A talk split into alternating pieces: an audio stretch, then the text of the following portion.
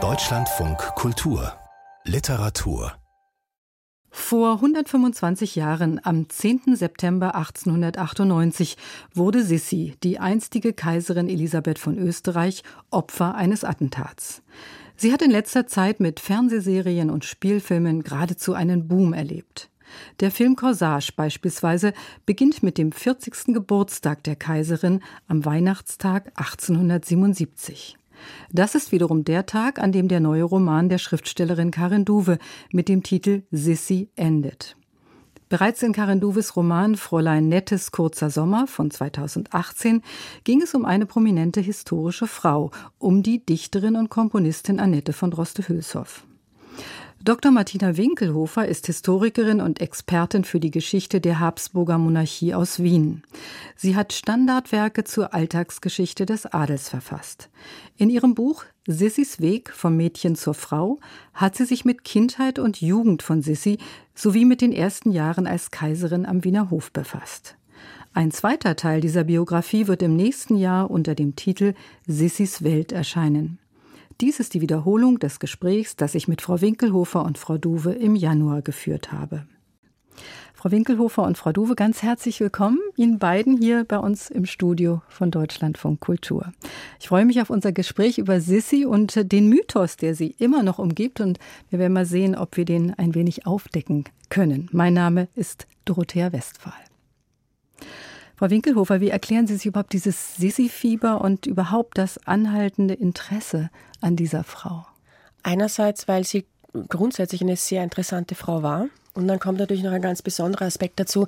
Es gibt sehr wenige Frauen in der Geschichte, über die wir viel Bescheid wissen, die außergewöhnlich für ihre Zeit sind. Das heißt, für mich schwingt da auch immer mit, dass wir sehr wenig über Frauengeschichte wissen, dass sehr wenige Frauen erforscht sind, weil sie können ja erst dann populärwissenschaftlich arbeiten, wenn einmal die Grundlage gelegt ist, also wenn Frauen erforscht sind. Und da gehört sie eigentlich zu den wenigen, wo das geschehen ist.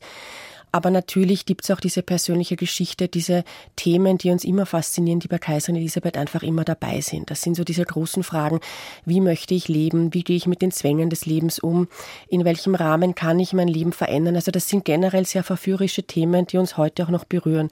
Und auch. das alles zusammen macht halt diese Larger-than-Life-Geschichte, wie ich immer sage, der Kaiserin Elisabeth. Sind ja auch einige Mythen und Legenden, die sie umgeben, diese Frau. Was hat Sie fasziniert an Sissi? Karin Duwe? Zuerst gar nichts. Ich wollte ein ganz anderes Buch machen über Pferde und habe so ein bisschen rumgesucht, ob ich jemanden finde, eine Figur aus der Geschichte, die sich mit Pferden gut auskannte, habe nach so alten Reitmeistern geschaut und bin zu meiner großen Überraschung auf Sissy gestoßen.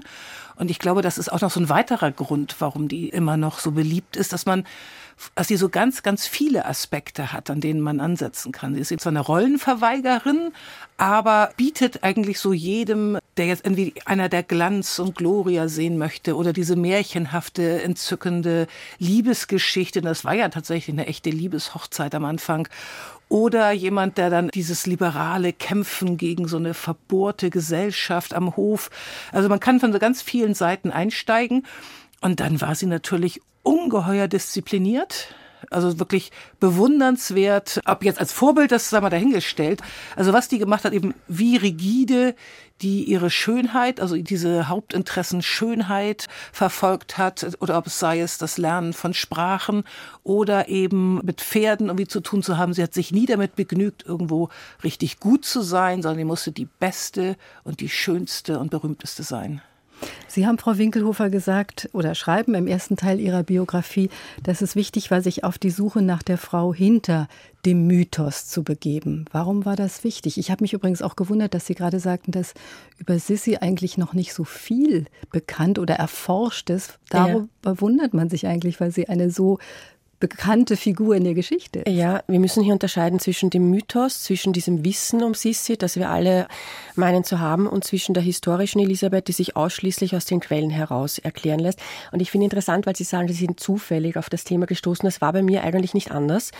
Ich habe nicht vorgehabt, jemals eine Biografie über Elisabeth zu schreiben, weil mich finde das Thema zwar interessant und mich hat der Mythos auch immer fasziniert, aber es war jetzt nie so, dass ich gesagt habe, das muss jetzt sein. Und bei mir war es insofern zufällig, weil ich einfach aufgrund, das hat schon begonnen bei meiner Dissertation, Dokumentation über den Wiener Hof immer wieder über Akteneinträge gestolpert sind, die so gar nicht zum Mythos passen. Also eines dieser klassischen Themen ist, Kaiserin Elisabeth hat sich immer ihrer Pflichten als Kaiserin verweigert.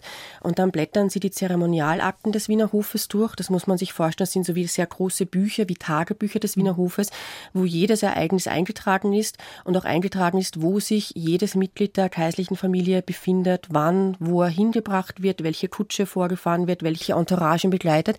Und da sind mir so ein paar Dinge aufgefallen, die unglaublich spannend waren. Zum Beispiel, dass Kaiserin Elisabeth bei den wichtigsten Hofpflichten immer anwesend war. Das war der Hofball, das war die Akkreditierung der Botschafter, das war zu Beginn der Neujahrsempfang oder auch bei der Durchsicht der Briefe von Kaiser Franz Josef, dass man sieht, sie war gar nicht so abwesend. Das war das erste Mal, ich mir gedacht habe, das wäre mal interessant, da näher hinzuschauen und dadurch hat es diese Beschäftigung mit ihr begonnen, weil ich mir gedacht habe, irgendwas stimmt da nicht im Mythos. Aber es war vielleicht auch eine Entwicklung bei ihr. Ne? Also am Anfang hat sie ja wirklich sich Mühe gegeben, alles zu erfüllen. Und dann ist sie aber schon so ein bisschen bockiger geworden. Also ich habe ja sozusagen eine kalte Recherche mhm. gemacht, immer aus Büchern und hatte aber auch sehr gute Quellen aus England. Was ist eine kalte Recherche? Im Journalismus nennt man das. Kalte Recherche heißt, dass ich nicht in den Archiven war und ein eigenes Aktenstudium gemacht habe oder mit Nachfahren von ihr gesprochen habe und nochmal irgendwelche alten Tagebücher oder so, sondern ich habe das, was andere bereits gesichtet, veröffentlicht und leider auch oft im schon sehr ausgesucht veröffentlicht haben, sodass man gar nicht alles zur Verfügung Verfügung hatte. Aber davon gab es schon so viel, dass das andere auch für mich nicht mehr zu bewältigen gewesen wäre. Weil das ist, sie ist nicht nur eine der wenigen Frauen, über die, glaube ich, sehr viel gemacht worden ist, sondern ich habe das noch nie gefunden, dass über irgendeine Person dermaßen viel zu finden war, dass man das teilweise so Tag für Tag ein Buch machen könnte, jeden Tag vielleicht mal ab und zu einen Tag überspringen, aber jetzt macht sie das, dann macht sie das, eben aus den Archiven, aber auch aus den Zeitungen. Also ich habe diesen Bereich bearbeitet, äh, in dem sie in England war. Und die englischen Zeitungen haben da jedes Mal berichtet, wann sie wo war, wie sie dahin gefahren ist. Dann gibt es eben, als sie dann bei Queen Victoria war, da gibt es dann wieder in den Archiven in Wien darüber was, wie die sich dann beschwert haben, weil sie da nichts gegessen hat. Und jetzt denken alle, sie hätte nichts angeboten bekommen. Also sie hat da schon tatsächlich so eine Verweigerungshaltung gehabt. Also ich bin auf diesen Punkt gestoßen. In England wurde sie eingeladen und so. in England war sie häufig wegen der In Jagd. England war sie eine Zeit lang häufig. So um acht Jahre versuchte sie jedes Jahr da zu sein. Wenn es irgend ging, fuhr sie hin. Und das war dann meistens im Frühjahr, weil die Hunting-Saison in England, die beginnt so im September. Und da ist eben auch die Saison in, in Ungarn. Da ist sie selbst immer in Ungarn gewesen.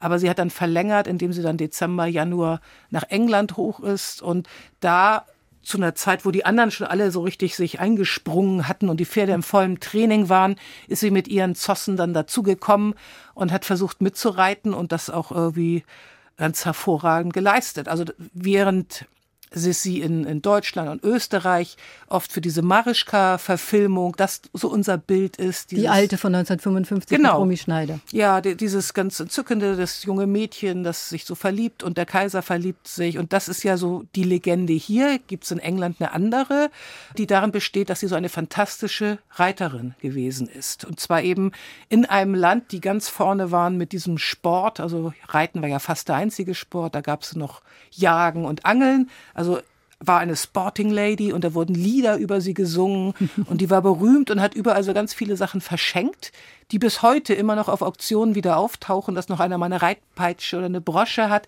weil sie sehr großzügig überall Geschenke verteilt hat.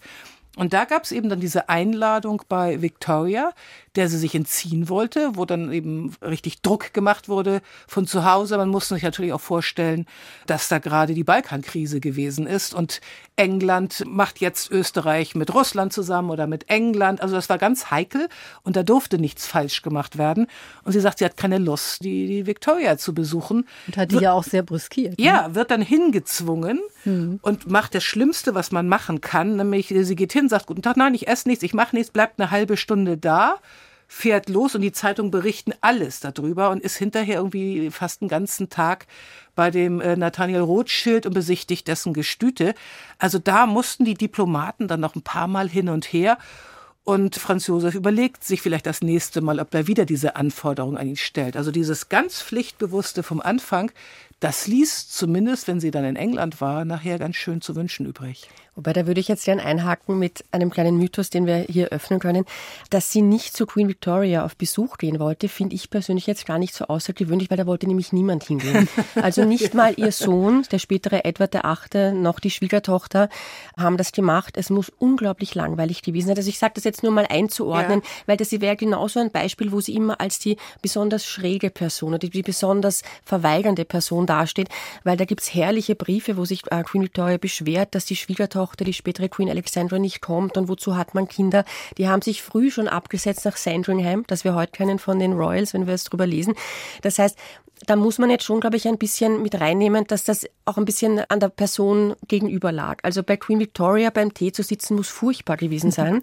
Und da war sie nicht die Einzige, die sich verweigert hat. Kaiser Franz Josef hat natürlich erwartet, dass sie das macht. Er war ja sehr pflichtbewusst und da konnte niemand langweilig genug sein. Aber das wäre für mich so ein ganz ein kleines Teilchen, wo man wieder sieht, was andere auch gemacht haben, wird bei ihr besonders betont. Aber wir hatten also ja auch die, die Balkankrise im Hintergrund.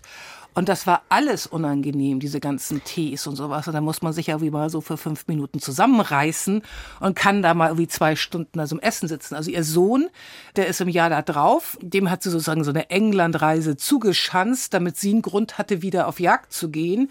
Die müssen doch mal jetzt irgendwie jetzt hier so eine Grand Tour wie im, im 18., 17. Jahrhundert machen und äh, hat sich aber gar nicht um ihn gekümmert, sondern ist auf ihre Jagden gegangen. Und der hat das alles abgeliefert und fand das auch toll. Und ihre Hofdame, die Festetitsch, die war bitter enttäuscht, dass sie da nicht hin konnte. Weil das ja für diesen ganzen Hofstaat immer war, oh, gleich in den höchsten Kreisen, hatte sie am Tagebuch. Jetzt sind wir eingeladen bei der Queen.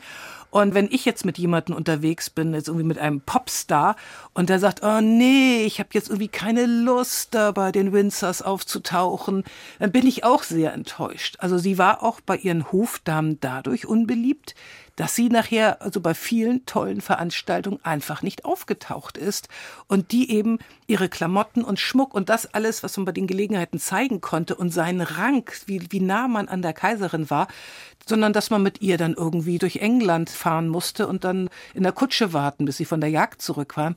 Also das ist nicht umsonst, dass die bei einigen, glaube ich, sehr unbeliebt war. Die hat sich schon verweigert. Ja, das schon, wobei gerade bei der Balkankrise würde ich jetzt einfach darauf sagen, dass Kaiser Franz Josef wirklich nicht wollte, dass sie politisch irgendwie aktiv ist. Und es galt dann, also der Wiener Hof war insofern unglaublich altmodisch, dass man jetzt die Meinung von Frauen nicht wirklich gern gehört hat. Man sollte sich zurückhalten, man sollte repräsentieren, man sollte das nicht machen. Und bei Kronprinz Rudolf, den Sie, den Sie angesprochen haben, der sich wirklich sehr engagiert bei dieser Reise, habe ich so oft das Gefühl, es schimmert ja manchmal bei den Quellen noch etwas Menschliches durch. Und da habe ich manchmal den Eindruck, gerade weil er sich so hervorhebt, weil er auch betont in seinen Briefen, er macht ja diese ganzen Besuche, die Mama ja. macht sie nicht. ja. Denke ich mir, wenn ich mir das Alter von ihm anschaue, da wird schon ein bisschen ein pubertäres, ich Wie erhebe mich ein bisschen über 1878 war er dann 19. Ja. Das ist, die Pubertät war natürlich später, hat damals später eingesetzt, wo ich mir dann so ein bisschen denke, da gab es natürlich auch viel zum Abarbeiten. Und deshalb plädiere ich halt immer dafür, dass man sich wirklich auch immer die ganzen Personengruppen rundherum anschaut. In welchen Verhältnissen stehen sie? Wer steht zu welchem Zeitpunkt wo in seinem Leben? Ich meine, das finde ich persönlich immer spannend bei Rund um Elisabeth mhm. und Sie haben in allen Dingen euch recht, wenn Sie sagen, sie wollte das auch nicht. Also wir müssen nicht so hinschauen, dass sie jetzt unbedingt politisch dort sprechen wollte. Aber ich finde, dass diese kleinen Nuancen oft mehr aussagen, auch in Briefen. Warum schreibe ich das? Warum schreibe ich das dem kaiserlichen Vater? Und da kommen wir, finde ich, den Verhältnissen näher. Also immer auch zu schauen, wie sind die Spannungsverhältnisse? Wer hat was davon? Das, was wir einfach als Quellenkritik auch immer bezeichnen. Mit welcher Intention wurde eine mhm. Quelle geschrieben? Dass das alles nicht so schwarz und weiß ist, das ist, glaube ich, ja, doch die Zukunft der Geschichtsforschung. Man kann Menschen ja. nicht so schwarz-weiß einteilen. Sie haben in Ihrem Vorwort geschrieben, dass die Lebensgeschichte von Kaiserin Elisabeth oft von hinten mhm. erzählt wird und Sie haben sie von vorne erzählt. Wir bekommen im Grunde eine Coming-of-Age-Geschichte erzählt, dieser Frau, die dann einige Jahre auch schon am Wiener Hof war. Damit endet dann Ihre Recherche, Ihr Buch, also der erste Teil. Warum wurde das bisher anders gemacht und warum ist es wichtig, das wirklich von vorne zu erzählen? Ich glaube, da verselbstständigen sich Dinge oft. Das ist ja nicht die einzige Person, bei der das passiert. Ich glaube, es passiert sehr oft in der Geschichtsforschung oder dann in der Weitererzählung, dass man Dinge unhinterfragt übernimmt. Ich glaube, das, das sind wir alle anfällig dafür. Was man oft hört, glaube ich, nimmt man als gegeben an. Und da muss man halt sehr aufpassen bei historischen Persönlichkeiten, ob das wirklich so war. Weil wenn ein Buch auch eine sehr große Resonanz hat, kann das unglaublich viel bewirken. Also nicht nur bei Kaiserin Elisabeth. Es sind Bücher, die prägen das Verständnis von ganzen Ländern, Persönlichkeiten, Epochen. Und ich finde, da muss halt der Historiker ansetzen.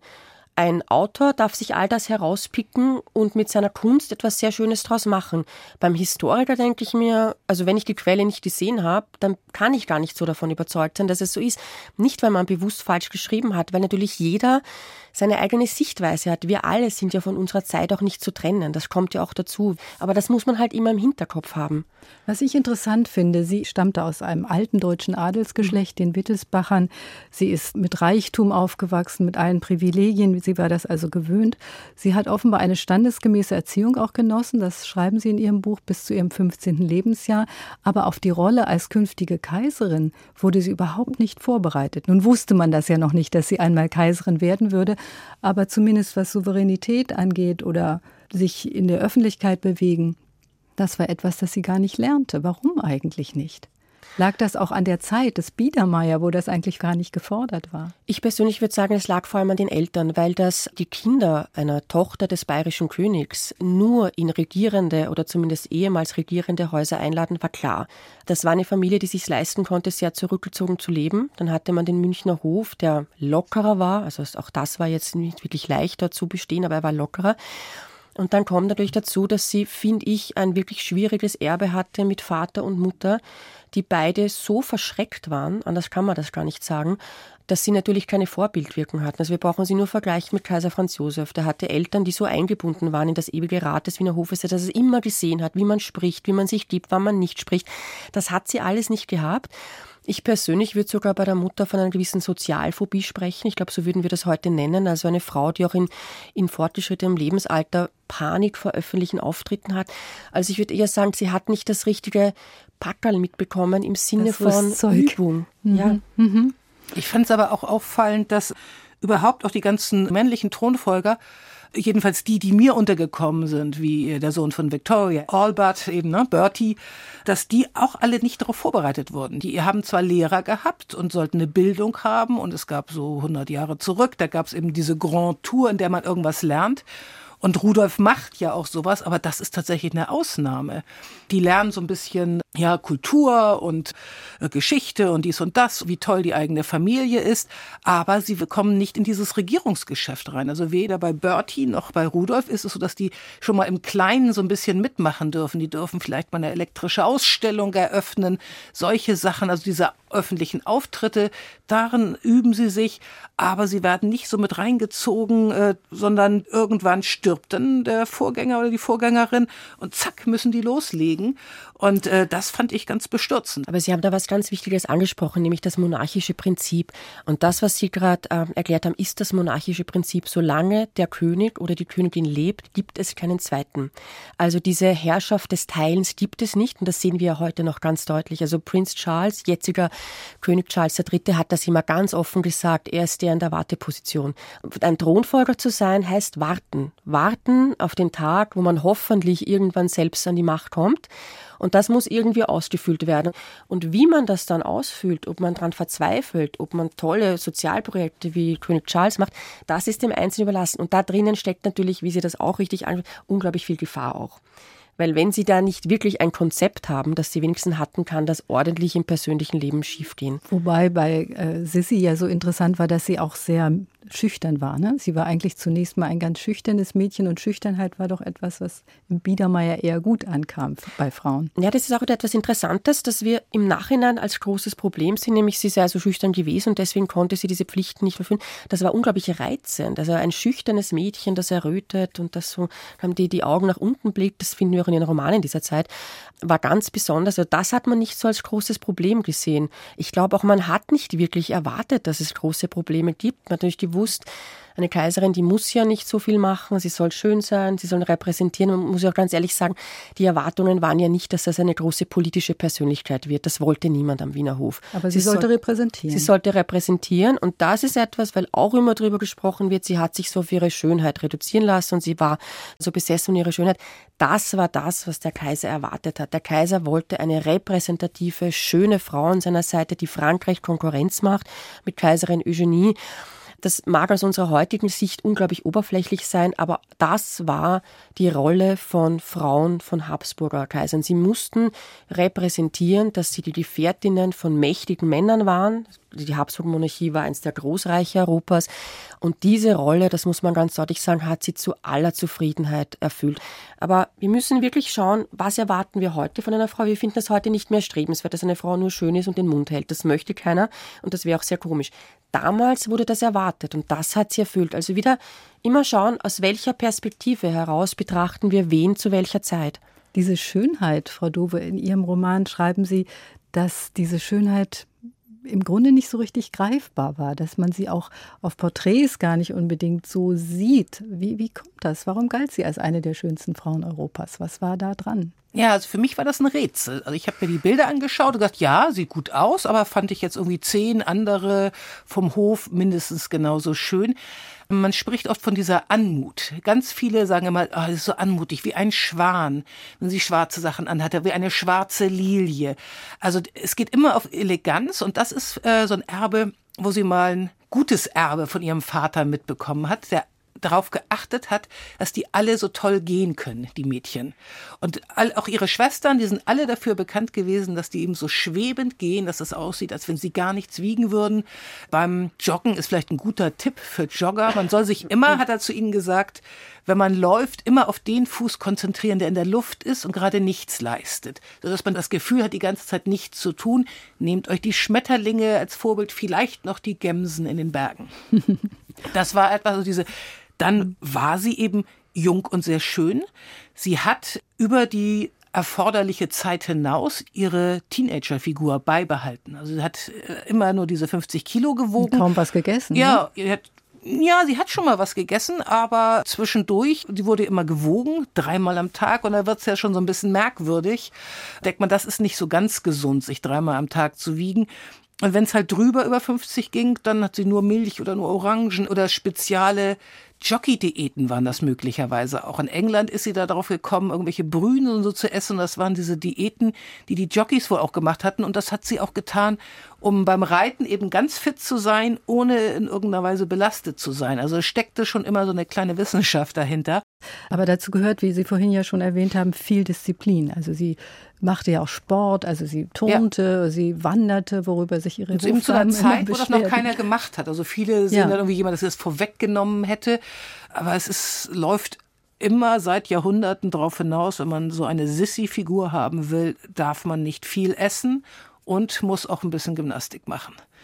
Ich würde äh, gerne auch darauf eingehen, weil Sie so interessant gefragt haben, was hat sie so viel schöner gemacht als andere? Weil es gab natürlich sehr ja. schöne Frauen am Wiener Hof. Und ich glaube, da müssen wir jetzt dieses kaiserlich-majestätische reinbringen. Jetzt müssen wir uns wirklich vorstellen, was hat man von Kaiserin Elisabeth gesehen? Die wenigsten haben sie eins zu eins gesehen. Man hat sie gesehen bei öffentlichen Auftritten. Man hat sie gesehen bei den Hofbällen. Die Diplomaten haben sie mit einem ordentlichen Abstand gesehen bei der Akkreditierung. Und jetzt muss man sich vorstellen, dass diese Kaiserin alle Mittel hatte, wirklich schön auszusehen. Und ich glaube, da ging es dann gar nicht mehr darum, dass es die Sicht so ebenmäßig war, wenn man sich nur vorstellt, mit welche Kunstwerke an Kleidern sie getragen hat wie anmutig sie sich bewegt hat. Und natürlich kommt auch diese Aura der Kaiserin dazu, weil wir sprechen heute über die Kaiserin wie von einer normalen Frau. Damals hat man solche Personen extrem erhöht gesehen. Das waren ja eine Mischung aus Supermodel und Halbheilige. Das heißt, da kommt natürlich dazu, dass man diese Ehrfurcht hatte. Und dann tritt so eine schöne Frau auf in Kleidern, die Kunstwerke sind. Wenn man sich das Ganze jetzt auch noch vorstellt im Kerzenlicht, das waren ja überirdische Erscheinungen, Kaiserinnen damals. Und ich glaube, das alles zusammen ergibt diese fast schon mythische Figur. Und natürlich dazu kommen auch die tollen Bilder, die es von ihr gibt. Also das Winterhalter-Gemälde, das berühmte Gemälde im Sternenkleid mit den Diamantsteinen, das ist ja ein Meisterwerk, weil er es geschafft hat, eine Kaiserin wie eine Elfe aussehen zu lassen. Aber es fällt doch auf, dass jeder, der ihr begegnet, sofort sagt, oh, schönste Frau, die ich je gesehen habe. Und zwar eben auch Leute, die mit Hochadligen ständig zu tun hatten. Von ihrer Nichte, der Ehemann, der konnte sie eigentlich nicht leiden von weitem und der war dann aber auch in kürzester Zeit bezirzt von ihr. Also die muss auch so eine richtige, so eine Aura gehabt haben, die jeden einwickelte und viel dann, Charme auch, ne? Ja, Charme und genau, sehr viel Charme und sie war so ein bisschen geheimnisvoll auch. Aber das die Szene waren nicht so toll, erfährt man aus ihrem Roman. Ja, aber deswegen hat sie ja die, die nicht so viel gelächelt. Also das ist auch, das ist so eine Sache, eins von den Dingen, wo ich nie genau wusste, wie schlecht waren die denn jetzt eigentlich? Weil es da gibt den Autopsiebericht, nachdem sie umgebracht worden ist, Szene vollkommen in Ordnung. Aber es gibt auch Briefe, sie achtet jetzt drauf, dass die Zähne weißer werden. Und da musste ich mich dann irgendwann entscheiden, habe gedacht, die sind vielleicht eben nicht so hundertprozentig wie alles andere bei ihr, ganz normale Zähne, ein bisschen gelber, als sie sein sollten. Und äh, sie hat aber eben immer dieses Lächeln gehabt, das eben mit geschlossenem Mund ist. Und bei der Kaiserin hatte das dann Vorbild, das war dann auch vornehm, das nachzumachen. Hm. Und das hat sich dann verselbstständigt. Aber was zweifellos ganz besonders war und auch zu ihrem Mythos beigetragen hat, das waren die Haare die so lang gewesen sind. Ich weiß gar nicht, wie lang eigentlich genau, aber. Glaube, man kann ja. sagen, bis zu den Kniekehlen, das dürfte Weiter, weiter, bis, bis zu den Fesseln. So, das war alle in ihrer Familie, haben diese unglaublich langen Haare. Wobei das damals natürlich auch so war, keine Frau hat ihre Haare abgeschnitten. Das hat man einfach nicht gemacht. Man hatte noch, Bubikopf kam erst noch. Und das muss richtig eine Belastung gewesen sein. Diese Haare, sie hatte eine Friseurin vom Wiener Burgtheater abgeworben, abspenstig gemacht und die hat dann diese berühmte Steckbrieffrisur entworfen. Ich weiß gar nicht genau, was, was die Ja, die, die hatte nämlich Anteil an dieser Schönheit auch. Ne? Sie hatte natürlich auch die besten, oder nicht nur die besten Kleider von Worth, waren mhm. die, glaube ich, eben immer sondern die hatte eben auch die beste Friseurin, die es da irgendwo gab. Also die Fanny Angerer, geborene Fanny Rössle, ist für mich eine der interessantesten Persönlichkeiten rund um Kaiserin Elisabeth, weil das ein Mädchen aus ganz armen Verhältnissen war die in einer Wiener Vorstadt gewohnt hat, die, glaube ich, bis zu ihrem zwölften Lebensjahr nicht mal Schuhe besessen hat. Und dieses außergewöhnliche Mädchen hat die eine Chance erkannt, nämlich als ihre Mutter nochmals geheiratet hat, einen Perückenmacher, hat sie gewusst, das ist meine Chance aus dem Elend raus. Und diese Geschichte finde ich ganz faszinierend rund um Kaiserin Elisabeth die Kunst dieses Mädchens sieht bei einer Schauspielerin, ausforschen lässt, wer sie ist. Dann musste auch noch der Wiener Hof mit einem, heute würde man sagen, mit einem Untersuchungsbericht drüber gehen, ob sie es wert ist, dass sie bei Hof angestellt werden darf. Da hat sich Elisabeth sehr eingesetzt für sie. Und diese Friseurin wurde eine ihrer engsten Mitarbeiterinnen in dem Sinn, dass sie wirklich offener mit ihr sprechen konnte, weil sie erwähnt haben, diese Steckbrieffrisuren, das hat Elisabeth angeblich mal gesagt, jeder möchte diese Frisur nachmachen, so quasi so sucht, wie, wie bei einem Steckbrief gesucht. Wobei man auch da wieder sagen muss, diese Frisuren gab es damals schon. Es gab ja auch sehr schöne Modejournale, wo das wirklich mit selbsterklärenden Bildern dargestellt wurde. Aber sie hatte halt das Haar dazu. Ich würde sagen, das ist der große ja. Unterschied. Also diese Flechtfrisuren trugen viele, aber diese Fülle an Haar musste man mal haben, dass man wirklich Haare formen kann wie Kronen. Und da kommt halt sehr viel zusammen. Eine große Künstlerin als Haarstylistin, diese Haarpracht, die sie hat aber wie gesagt, das Menschliche, dass sie es wirklich durchgesetzt hat, dass ein Mädchen aus fragwürdigen Verhältnissen, so hat man es damals genannt, wo nicht mehr bekannter, wer war der Vater eigentlich, dass die bei Hof angestellt wurde, das zeugt dann wieder von einer gewissen Vorurteilslosigkeit. Aber natürlich auch im Sinn von, ich will die haben, weil die ist so gut. Also da haben wir diese zwei Aspekte von Elisabeth.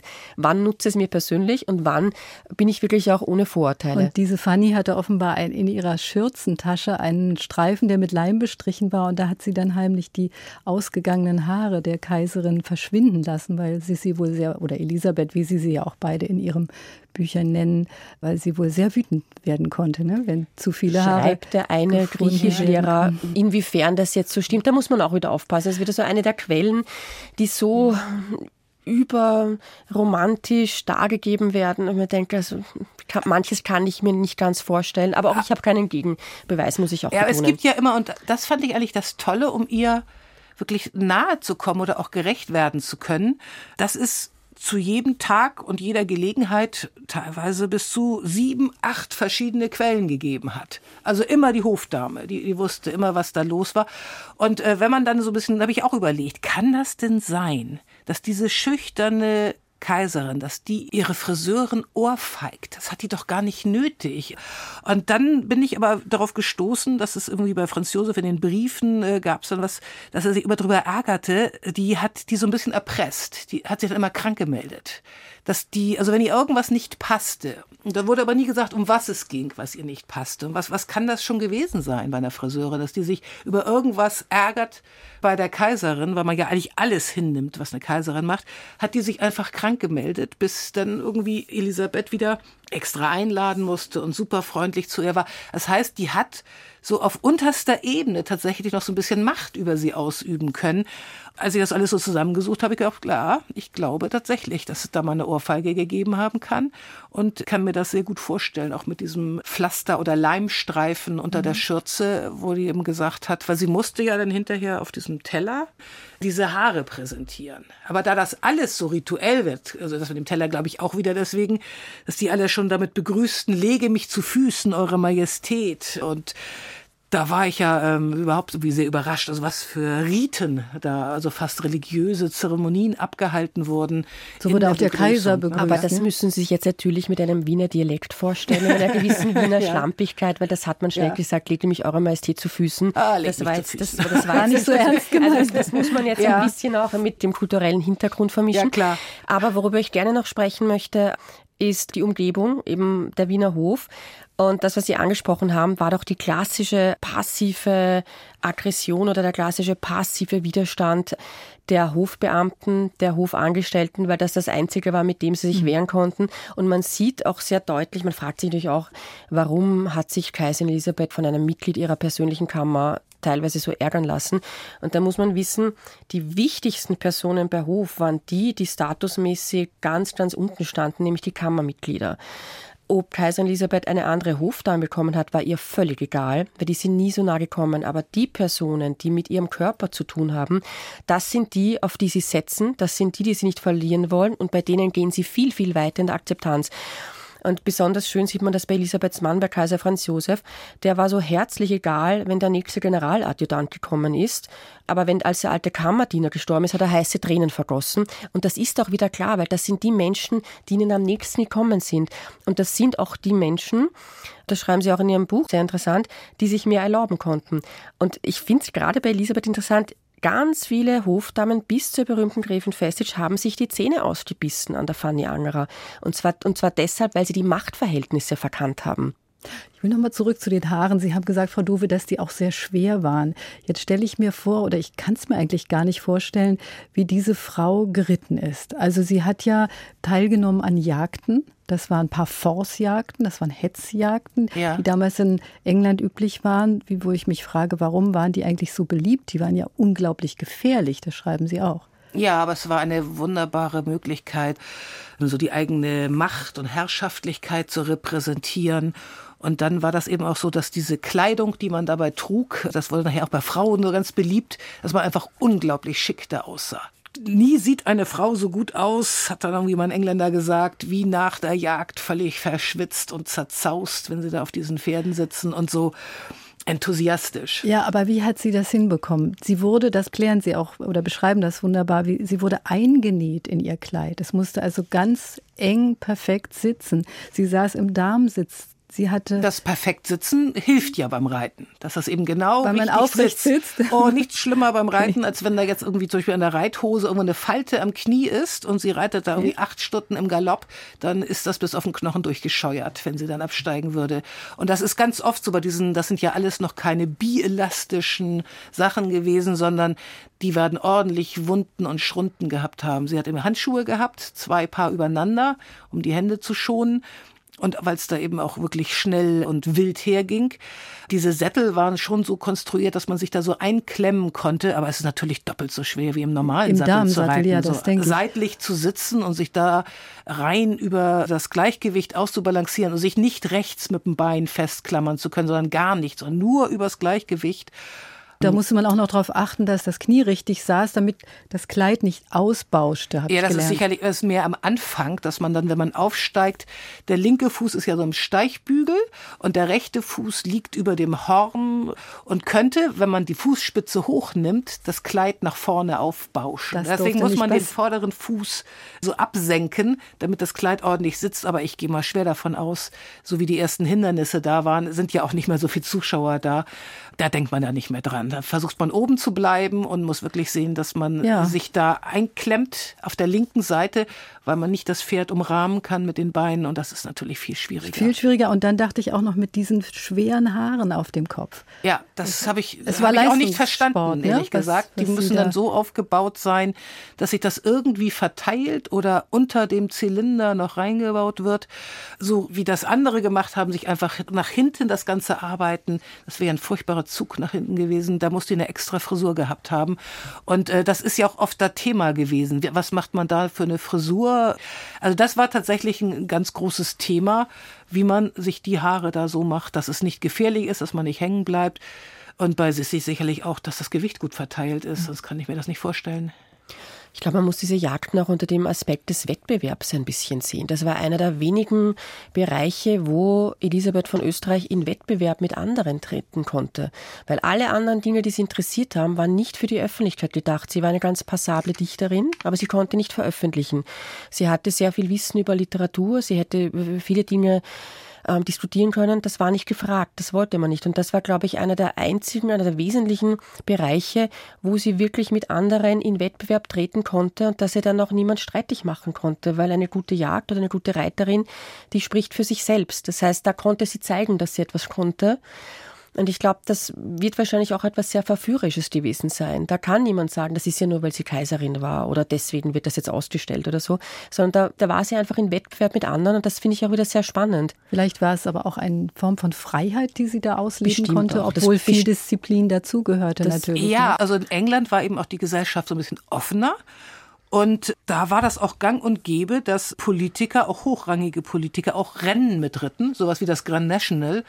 Also das muss man sich eben so vorstellen, ne? als wenn jetzt Olaf Scholz und Angela Merkel damals noch, als wenn die jetzt alle noch, während sie irgendwie versuchen, Politik zu machen, noch nebenbei Rennen reiten. Das war in England ganz normal und selbst Queen Elizabeth hat, glaube ich, in ihren jungen Jahren auch noch mal ein Rennen mitgeritten. Ne? Das kann man sich ja heute gar nicht vorstellen, dass sich so eine exponierte Person in einer so exponierten Stellung sich solchen Gefahren aussetzt. Und dann darf man natürlich nicht vergessen, dass Elisabeth in Großbritannien sich Menschen nähern konnte, die sie in der Habsburger Monarchie nie hätte besuchen dürfen. Das heißt, es war kein Problem, wenn sie beim Lord Spencer war auf Othar, weil niemand erwartet hat, dass sie jetzt vier andere aristokratische Familien auch noch besucht. Das heißt, auch da sieht man wieder, dass England auch aus dieser Warte heraus einfach Freiheit bedeutet hat. Da begegnete sie ja auch Bay Middleton, das war der beste Reiter damals im Königreich und er sollte sie, das beschreiben Sie wunderbar in Ihrer ersten Szene, Frau Duwe, er sollte sie pilotieren. Ja. Das und Wort hatte war mir kein, vorher auch nicht bekannt. Ja, was, was ist das? Also er begleitete sie sozusagen, aber er hatte gar keine Lust dazu. Ja, man weiß bei einer Fuchsjagd natürlich gar nicht, wo es hingeht, sondern man reitet querfeldein, die Hunde stöbern einen Fuchs auf, der rennt weg oder eben ein Hirsch und dann die Hunde hinterher und dann, dann die ganzen Reiter hinterher. Und dann weiß man eben nicht, wo längs geritten wird. Man reitet einfach quer über Felder, alles in Grund und Boden und springt über Wälle und Zäune. Und das Gelände in England ist sehr viel anspruchsvoller, sehr viel schwieriger als zum Beispiel in Ungarn, wo es überhaupt keine Zäune gibt. Da ist wo halt sie Puster, auch ist, ne? Ja, da, ist sie auch, da gibt es ein paar Gräben, Schloss die man springen Dölle. kann mhm. und schöne Galoppaden, aber es gibt nicht so viele Hindernisse und da gibt es überall Zäune und Hecken. Man weiß aber zum Beispiel nicht, wenn man sich in der Gegend nicht auskennt, ist das jetzt ein Zaun, wo ich einfach so rüberspringen kann oder ist dahinter vielleicht noch ein drei Meter breiter Graben? Und dann ist es ganz gut, jemanden dabei zu haben, der das Gelände schon kennt und im besten Fall schon weiß, oh hier die Hecke, die springen wir mal an der Seite, an der anderen Seite ist der Graben furchtbar breit, hier kommen wir besser rüber. Und dafür braucht man dann einen Piloten. Also die Frauen hatten sehr oft einen Piloten an ihrer Seite, der ihnen dann gezeigt hat, wo man am besten reitet. Aber er hatte keine Lust zu Beginn. Nein, tatsächlich nicht. Also das war sein Leben. Das war das Beste, was man machen konnte. Er wollte nicht irgendwelche dahergelaufenen Königinnen oder Kaiserinnen pilotieren, diese tolle Ehre, die in Wien das allergrößte gewesen wäre, sondern er war ein ganz arroganter Typ, der mit diesem Spencer zu tun hatte. Und Lord Spencer war eigentlich genauso arrogant, aber machte mit ihm eine Ausnahme, weil es in England halt neben diesen Begriff des Adels, von der Geburt her, gab es noch diesen Adel der Männlichkeit. Also auch diese ganzen Jagden hatten was Heroisches, man war bereit dabei zu sterben. Und deswegen wurde dieser ganz kleine Captain da bei Lord Spencer besser behandelt als viele Adlige, die sich darüber auch sehr ärgerten. und konnte sich einiges herausnehmen. Und das war natürlich für sie wiederum dann der Anreiz, oh, oder endlich mal einer, der nicht mich gleich toll findet, weil ich die Kaiserin bin, sondern da muss ich mich jetzt erst beweisen und das kann ich auch.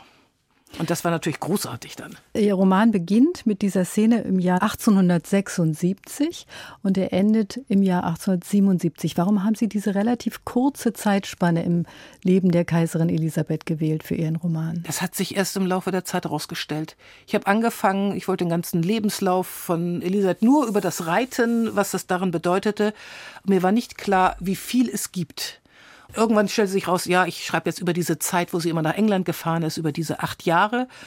Und dann habe ich eben gemerkt, also zwei Möglichkeiten. Entweder ich bleibe sehr viel mehr an der Oberfläche, erzähle so, was an, an Sachen passiert ist, oder aber ich kann das wirklich so ausloten, wie mir das die Quellen bieten und wie das nie wieder bei irgendeiner Person höchstwahrscheinlich passieren muss. Also ich weiß, wie die Hunde hießen. Das sind die Originalnamen der Jagdhunde, die da kommen, weil die eben so, so Zettel hatten und darauf geschrieben haben, wie ihre einzelnen Hunde hießen wo ich genau weiß, wie die Leute aussehen, wo ich alles, alles bis ins Letzte auslote. Auch die Kleider, die Details. Ja, also in den englischen Zeitungen stand eben drin, was die anhatten.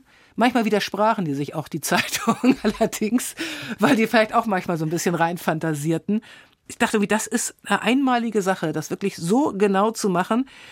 Und die drei, vier Male, wenn ich aus literarischen Gründen dann was verändert habe, die haben mich wirklich im, im Nerv getroffen. Sie haben ja ganz viele Quellen benutzt. Und wie haben Sie die in die Dialoge zum Beispiel eingewoben. Es wird ja nicht ausgewiesen, wann ein Zitat benutzt wird und wann nicht. Nee, ich weiß nicht, dann wäre das alles voller Fußnoten völlig gewesen. Völlig klar, aber Sie haben ja ganz viel anscheinend eingewoben. Ja.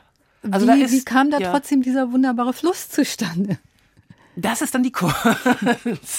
Es ist natürlich so ein bisschen so, es ist nicht wissenschaftlich, weil ich eben halt doch ein bisschen was geändert habe.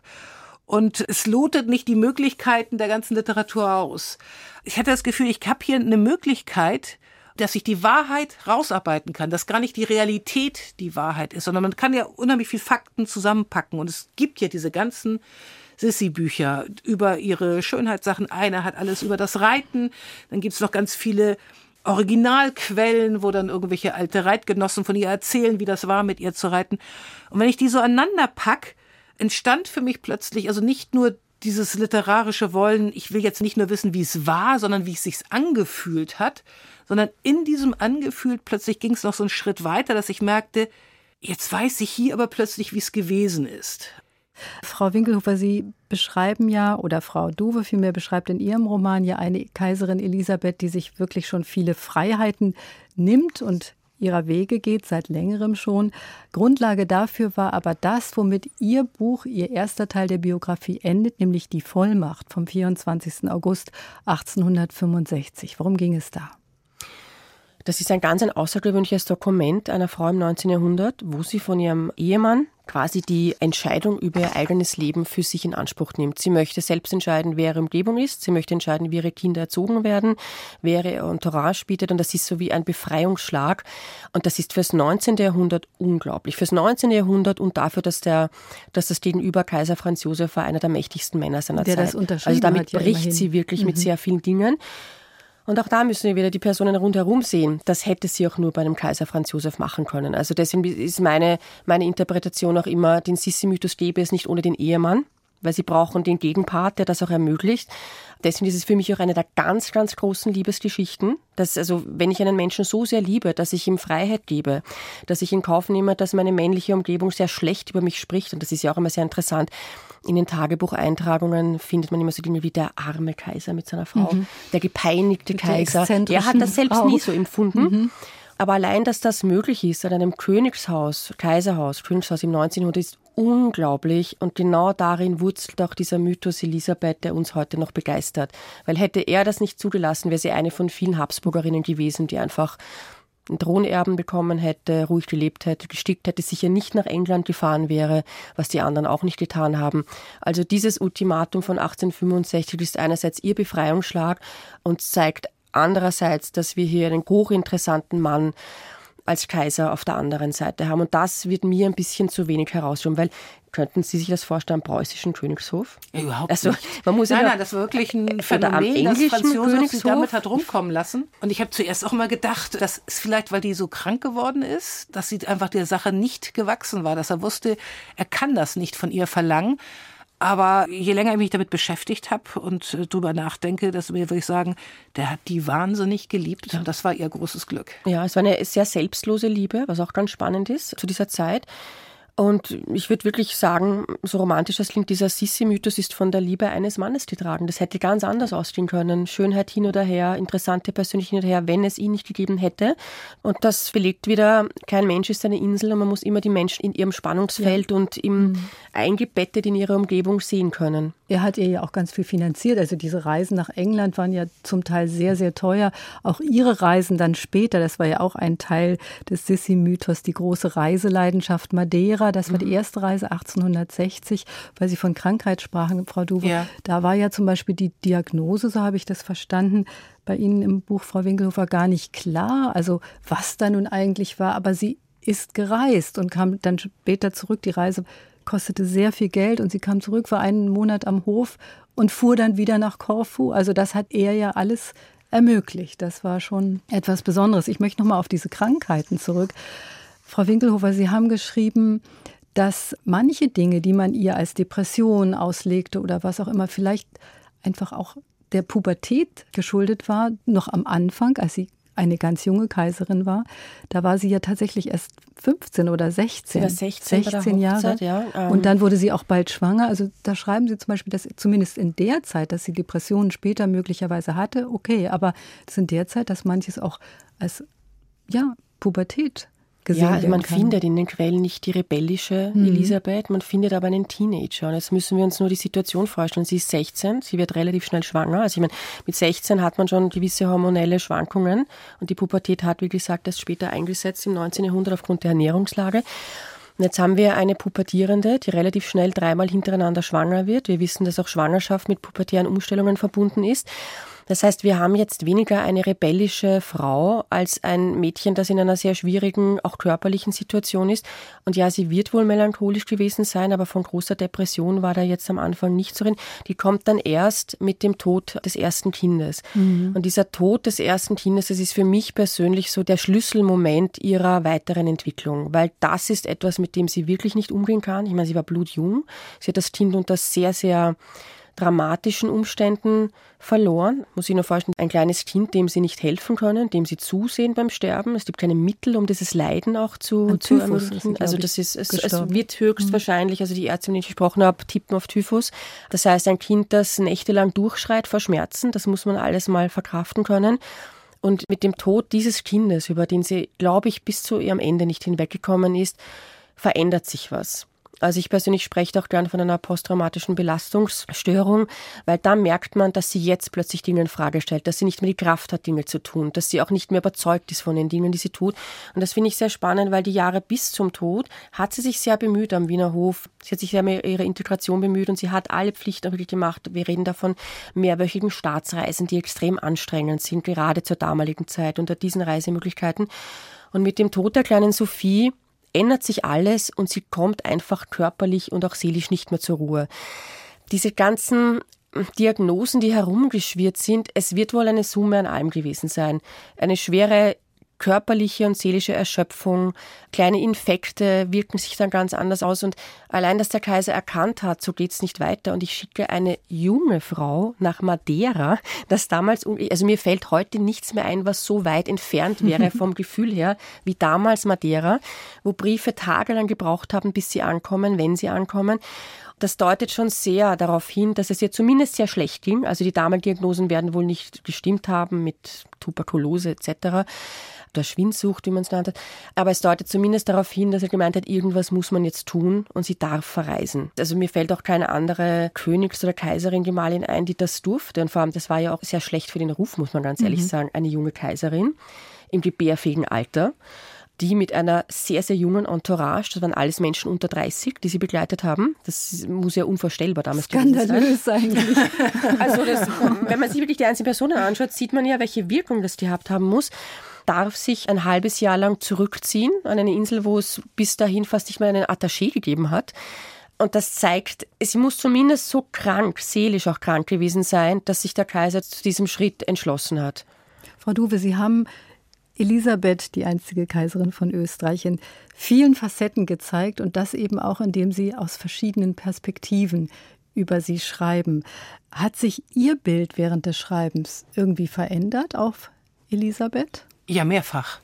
Also ich habe ganz anders angefangen. Ich hatte zuerst gar kein Bild, habe dann Bilder entwickelt, habe die wieder zurückgenommen. Zwischendurch mal das Gefühl, dass es wirklich ein Aas ist, die auch gemein, irgendwie so manipulativ mit Menschen umgeht aber eben auch aus diesem Nichtwissen heraus, dass dieser Abstand, diese Distanz, dieses von sich halten das Normale ist und dieses Durchbrechen der Distanz immer wieder von ihr, dass das das Besondere war. Je mehr ich dann erfahren habe, immer wieder mein Bild korrigieren und auch rückwärts wirkend immer wieder umschreiben. Und deswegen ist das so organisch gewachsen, konnte ich gar nicht systematisch arbeiten, sondern wusste am Anfang nicht, was für ein Buch am Ende dabei rauskommen wird. Frau Winkelhofer, ein Aspekt hat mich sehr beeindruckt, auch in Ihrem Buch, wie Sie beschreiben die Einsamkeit dieser Frauen, also nicht nur einer Frau wie Elisabeth, sondern auch anderer, die eben an Höfe verheiratet wurden und sich dann plötzlich in einer anderen Kultur wiederfanden, im Grunde ohne ihre Familie, ohne die bisherigen Bindungen. Und so ging es ja auch Elisabeth, als sie eben an den Wiener Hof kam. Was erzählt der Alltag dieser Kaiserin über das Leben anderer Frauen in dieser Zeit? Ja, das erzählt von einer großen Einsamkeit. Das erzählt von einer Zeit, in der man nicht die Mittel hatte, schnell mal in Kontakt zu treten mit seiner Familie. Und das erzählt auch von einem unglaublichen Bruch in der Biografie. Also Mädchen hatten ja vorher schon sehr wenig Beziehung äh, zur Außenwelt. Das heißt, ein Mädchen bis zu ihrer Heiratsfähigkeit war ja nur im Kreis seiner Familie. Da hat es die engste Bindung. Es gab keine anderen Bindungen. Und dann von einem Tag am anderen kommen die Mädchen und jungen Frauen in eine andere Familie, müssen sich hier neuen familiären Situationen unterwerfen. Die wurden natürlich nicht erwartet, dass sie eine eigene Position aufbauen, sondern sie sind in diese Familie hineingeschlüpft, sind quasi von einer Vormundschaft in die andere gekommen. Der Kontakt zu ihrer Herkunftsfamilie riss ab in diesem Moment, in dem sie verheiratet waren. Briefe waren wichtig, die sind für uns heute auch wichtig, weil wir was darüber erzählen können, aber was können Briefe ersetzen, wenn man sich das vorstellt? Man kann nicht zum Telefon greifen, man kann nicht schnell irgendwo hinfahren. Also wir sprechen da schon von einem großen persönlichen Verlust und gleichzeitig im gleichen Moment sollen sie sich in ihre neue Familie einbetten. Und das ist ein Aspekt, der mich auch beim Arbeiten sehr berührt hat, dass das eigentlich alle durchgemacht haben und dass sich daran auch zeigt, wie mental und auch innerlich stark jemand war. Und das ist etwas, wo man wirklich auch anhand ausgehend von Elisabeth etwas über Frauenleben im 19. Jahrhundert erzählen kann. Und worauf ich gerne noch eingehen möchte, ist die Frage, die Sie auch ähm, Frau Duwe gestellt haben. Hat man etwas gelernt aus der Beschäftigung mit Elisabeth?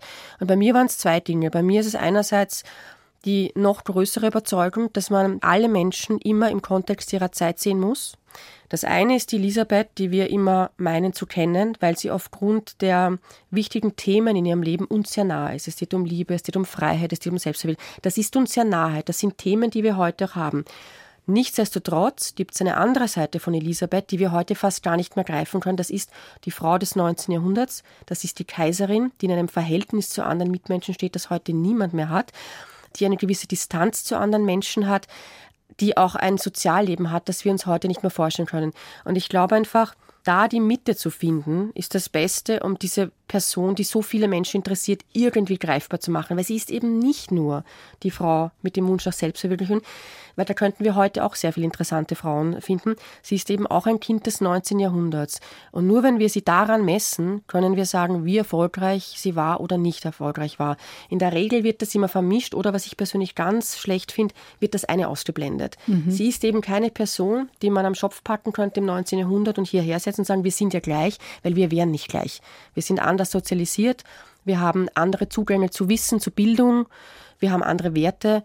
Und das ist für mich als Historikerin so wichtig zu sagen, bei aller Literatur, die es gibt, bei allen Serien, die es gibt, wir picken uns da Elemente heraus, die uns modern erscheinen, aber wir haben es trotzdem mit einer Person des 19. Jahrhunderts zu tun. Frau Duwe, Sie haben sich ja mit zwei historischen Frauenfiguren aus dem 19. Jahrhundert beschäftigt, mit Annette von Droste-Hülshoff, das war das frühe 19. Jahrhundert, jetzt Elisabeth im späten oder in der zweiten Hälfte des 19. Jahrhunderts. Haben die irgendwas gemeinsam? Die sind zwar beide adlig, aber naja, doch, die haben natürlich was gemeinsam, nämlich, dass ihnen ganz furchtbar von der Gesellschaft und von den Männern mitgespielt wird. Also da gibt es ja bei den Habsburg und dann auch, und auch diese Mitleidlosigkeit, wie das von anderen Seiten betrachtet wird. Also diese mangelnde Empathie.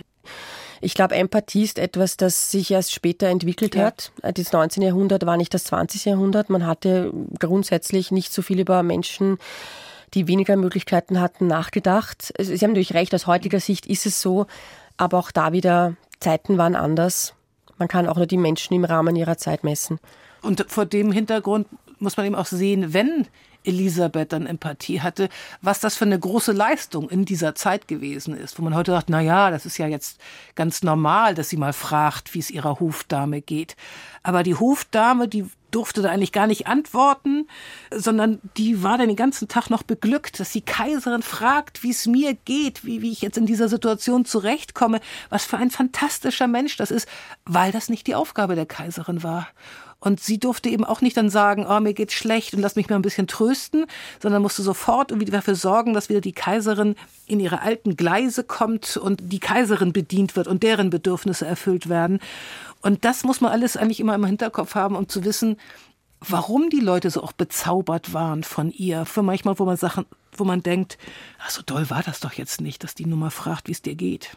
Aber das Traurige ist ja, dass sie sich genau diesen sehr angenehmen Zug ein bisschen abtrainieren musste weil man natürlich als Kaiserin so nicht wirklich gut an einem mhm. Hof, wo es auch viele Intrigen gibt, wo jeder versucht, sein Süppchen zu kochen, wo man auch manipuliert wird, gerade als Frau manipuliert wird, das muss man einfach abdrehen. Da haben wir jetzt auch wieder ein, ein ganz anderes interessantes Thema drinnen, nämlich den Konflikt mit der Schwiegermutter, die natürlich auch nicht das Schwiegermonster war, als die sie seit den 1950er Sondern Jahren die gilt. man differenzierter sehen muss. Die, ne? das, die, die man differenzierter Beziehung. sehen muss, die natürlich einen anderen als damals 50-jährige Frau einen anderen Blickwinkel auf diesen Hof gehabt hat. Die hat genau gewusst hat, was passieren kann, wenn Höflinge ein bisschen zu sehr an die lange Leine gelassen werden, die auch die sehen, wie der Thron wackelt. Und diese Frau hat sich Elisabeth angenommen und sie hat, sie war die, die immer gesagt hat, du musst Abstand haben, man muss Abstand haben. Dieser Abstand, der nachher immer so beklagt wurde, die Kaiserin steht so entfernt und entrückt, das war dieser Abstand, der auch Sicherheit gegeben hat. Und das sehen wir bei ihr so unglaublich rührend an einem Brief, den sie an einen Generaladjutanten und engen Vertrauten von Kaiser Franz Josef geschrieben hat, wo wirklich das ganze Herz durchkommt. Aber mit dieser Warmherzigkeit konnte sie nur untergehen in den ersten Jahren am Wiener Hof. Also eine zwiespältige, komplizierte Figur, an der wir jetzt viele verschiedene Facetten auch entdeckt haben. Und ich danke Ihnen beiden ganz herzlich. Sissi, der Roman von Karin Dufe und Sissis Welt, die Biografie von Frau Winkelhofer, der Roman und die historische Biografie zeigen viele bislang weniger bekannte Facetten einer äußerst vielschichtigen Persönlichkeit. Und sie erzählen von verschiedenen Phasen im Leben der einstigen Kaiserin von Österreich-Ungarn. Vielen Dank, Karin Duwe und Martina Winkelhofer. Am Mikrofon verabschiedet sich Dorothea Westphal.